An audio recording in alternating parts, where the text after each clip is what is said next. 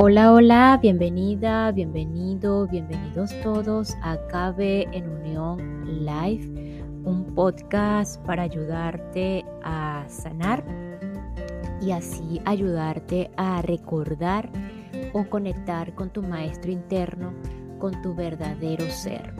Y hablando de sanar, eh, antes de, de, iniciar como tal con el episodio del día de hoy, eh, importante que cuando estamos en esta toma de decisiones de sanar, y es por eso que cuando te digo para ayudarte a sanar, una vez que tú reconoces esa ayuda que no es la ayuda de la humana como tal Carla Berríos, sino que a través de ella eh, que está brindando estas herramientas que pueden que conecten o no contigo. Y si estás aquí, pues si has estado en, durante todos estos episodios, pues en algo tienes que conectar.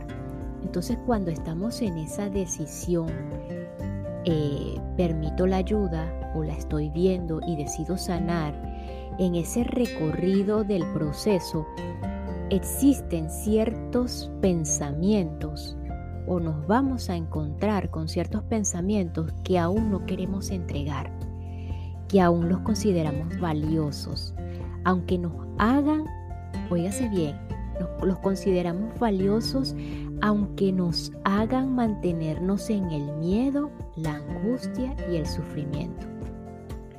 Entonces, aunque muchas veces vemos el miedo y la angustia como naturales, y pues como humanos pues lo podemos ver como naturales, no pasa nada. En muchas ocasiones los vamos a ver así porque estamos en la humanidad. Y eh, pues resulta que a pesar de que son naturales, son tan subjetivos como, el, como hablábamos del sufrimiento. Entonces, hoy vamos a decidir entregar todo pensamiento angustioso que aún estoy valorando, que eso está en el inconsciente guardado. Entonces vamos a entregar por completo todas esas angustias y pues les aseguro que progresivamente o de inmediato van a ir desapareciendo. Porque les prometo que lo que sí es natural son los milagros que van a llegar a nuestra vida a partir de todas estas entregas. Entonces tampoco es para sentirnos mal porque aún valoramos esos pensamientos. Como dice tal cual Gerardo, pues han sido, han sido, los, han sido esos procesos y esas grandes oportunidades para aprender. Y están allí por un tiempo determinado y correspondiente una vez que tomamos la decisión de transformarlo. Por nuestra propia cuenta, pidiendo la guía y las, las orientaciones del ser superior de eso que está más allá de nuestros cuerpos. Ahora sí, vamos a continuar con el episodio, eh, con el tema que tal estamos desarrollando y escuchando aún de Gerardo Smelly, Aprender a Amar. Y pues, sin más que decir, le demos la bienvenida a este nuevo tema.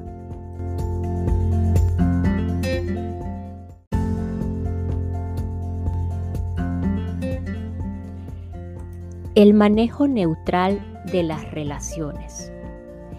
El manejo neutral de las relaciones consta de siete pasos básicos. Número uno, actitud de amor y servicio. La actitud de amor es neutra, no tiene cargas positivas ni negativas, sino que es el punto justo, entre comillas. Por su parte, el servicio consiste en dar a las otras personas la información que necesitan para que, con su propio esfuerzo, puedan solucionar sus problemas. Número 2. Reconocimiento de que todo concepto es cierto para quien lo dice. Este aspecto tiene que ver con el respeto. No importa que a uno le parezca la barbaridad más grande, será cierto para el que lo dice. Nadie dice cosas equivocadas para sí mismo, para él son ciertas, por lo tanto hay que respetarlas. Esto significa también no entrar en discusiones innecesarias o en contradicciones porque el otro tiene razón. Se puede intentar la conciliación o llegar a acuerdos, pero no se debe discutir. Número 3. Preelaboración de un estado de paz interior. Cuando se va a hablar con alguien y sabemos que existe una dificultad o un desacuerdo y buscamos la conciliación, el acuerdo o el compromiso en esa situación, antes de hablar con nadie necesitamos llenarnos de paz. La forma adecuada de hacerlo es visualizarnos a nosotros mismos en paz frente a la situación y decirnos varias veces, esto es importante, no perderé mi paz ni mi calma por ningún motivo, no importa lo que la persona diga o haga. No perderé mi paz ni mi calma por ningún motivo, no importa lo que la persona diga o haga. Si esto no se hace previamente, la situación nos cogerá desprevenidos y cuando menos lo esperemos estaremos gritando a la otra persona. Y es que si alguien se muestra agresivo, pero uno le habla con mucha calma, se calmará. Pero si ante la agresividad del otro uno también grita, la agresión se multiplicará por dos. Número 4. Respuesta siempre desde el punto de la ley o de ley no desde el concepto. Se trata de responder siempre desde el punto neutro, el que está más allá de los propios gustos, creencias, conceptos y costumbres. Es el que puede neutralizar, apoyar o ser feliz con la felicidad del otro. Siempre es posible apoyar la felicidad de la otra persona, mientras que las diferencias no sean muy, grandes y uno no, esté, no esté sujeto a un chantaje porque ceder en ese caso no es estar en el punto de amor, sino en el punto de una debilidad interior llamada miedo. Número 5. Ponerse en el lugar del otro. Así se puede comprender mejor la situación. Número 6. Uso de un tono de voz agradable. El tono de voz conecta directamente con el instinto cuando es agresivo por el contrario, si es un tono pacífico de amor, conecta con el corazón. Es simplemente una técnica. Hay que tener cuidado con el tono de voz porque puede despertar las resistencias más grandes. Número 7. Resaltar las cualidades del otro y el beneficio mutuo. Es decir, no expresar ni las limitaciones, ni los sentimientos, ni las emociones de carácter negativo a las demás personas cero crítica, cero agresión o cero sinceridad, que es muy agresiva en cierta manera. Solamente expresaremos lo que lo valioso que, pero nunca desde un estado de alteración interior. Primero es necesario desahogarse y llenarse de paz. Cuando una persona está llena de emociones negativas, puede poner en práctica un ejercicio que se llama el muro de las lamentaciones.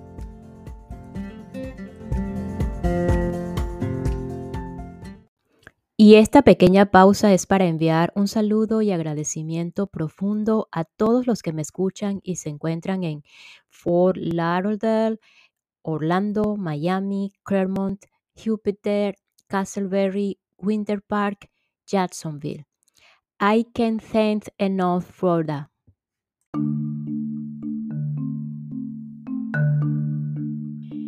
El muro de las lamentaciones consiste en desplazarse a un lugar inerte, en la naturaleza, en una habitación a solas, y allí llorar, patalear, gritar e insultar. Con eso, la persona se descarga todas esas emociones negativas sin causar ningún daño en sus relaciones. Una vez que está tranquila, en paz y se ha desahogado, se encuentra en disposición de plantear un acuerdo.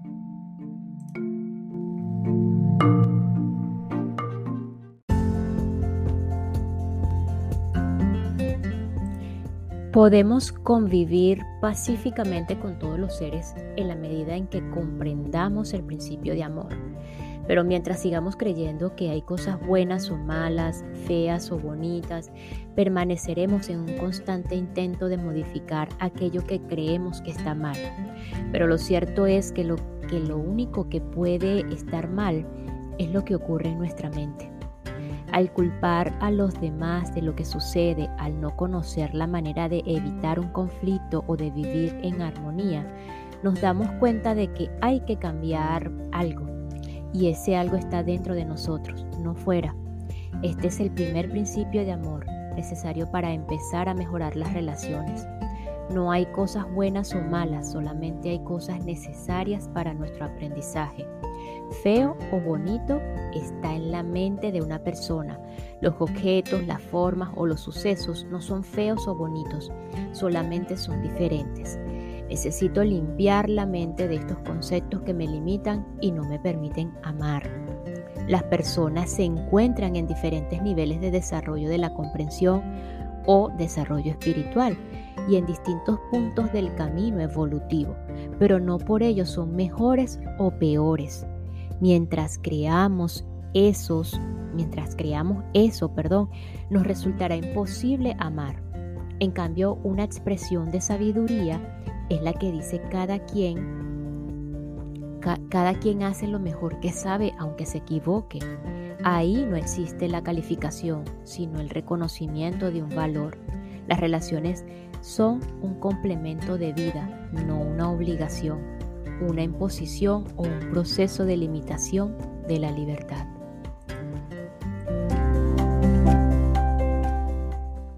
Y este episodio es cortesía de un curso en milagros con Carla Berríos, un podcast a partir de una representación y guía espiritual para aprender y estar en paz utilizando este recurso de enseñanza llamado un curso en milagros de carácter universal, un entrenamiento mental, otro camino que conduce a Dios, un curso en milagros con Carla Berríos está disponible en Encore y en Spotify, porque he aprendido que para estar en paz, primero enseña paz, y eso es lo que tendrás.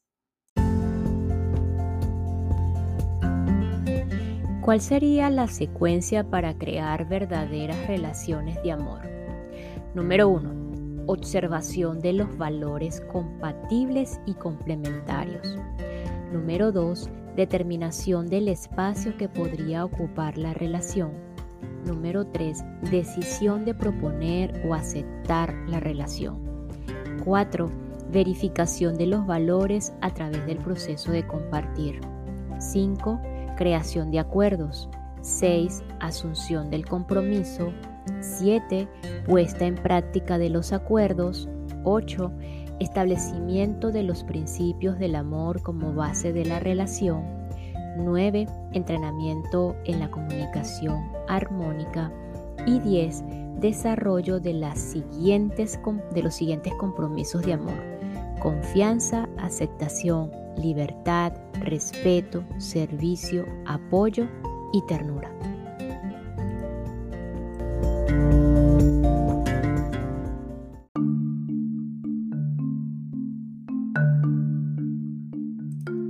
Las cualidades, los valores y las virtudes son aspectos espirituales de los seres humanos. Cualidades, valores y virtudes. Aspectos internos que necesitamos aprender a expresar, comunicar y utilizar.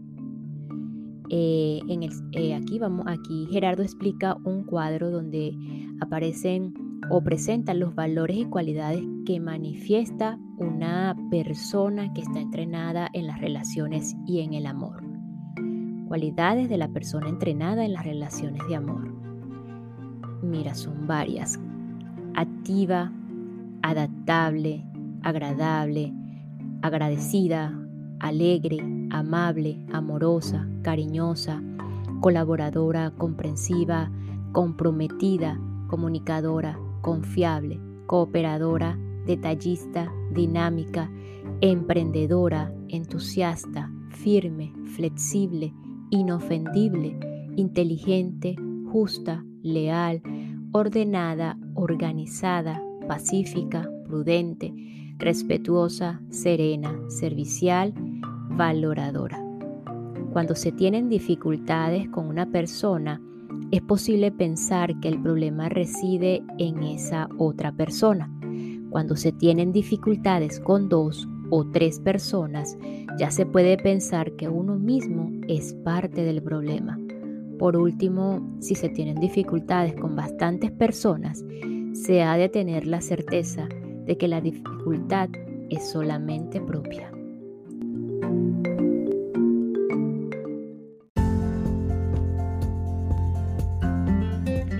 ¿Por qué se acaban las relaciones en general?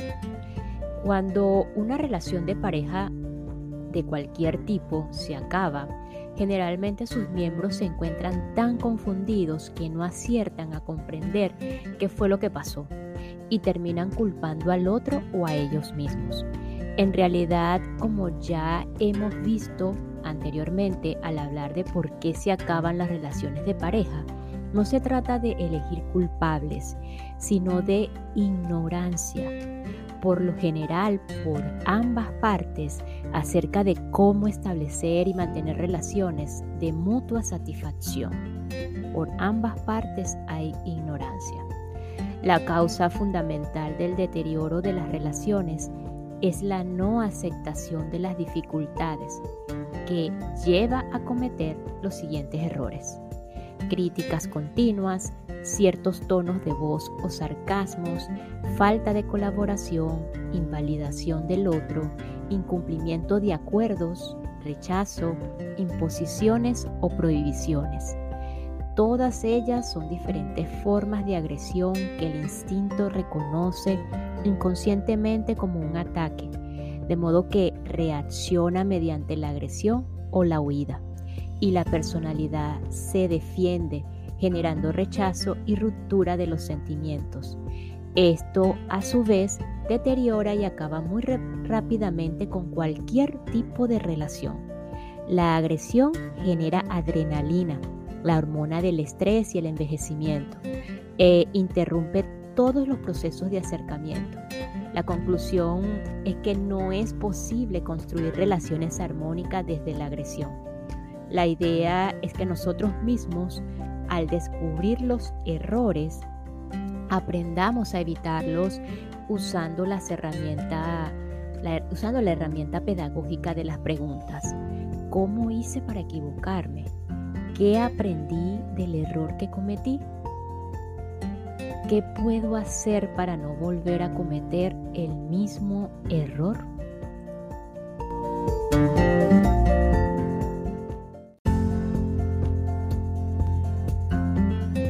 Y nos despedimos de este episodio con la siguiente frase.